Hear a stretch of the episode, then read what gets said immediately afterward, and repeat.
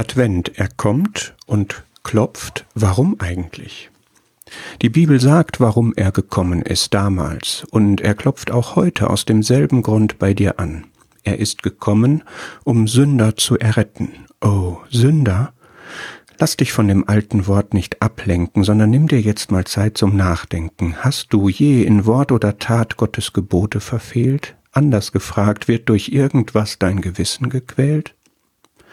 Sünde macht kaputt, Gott gibt Heil. Sünde trennt Menschen voneinander und von Gott, Gott gibt Gemeinschaft. Sünde macht nach kurzer Befriedigung traurig, Gott gibt nachhaltige tiefe Freude.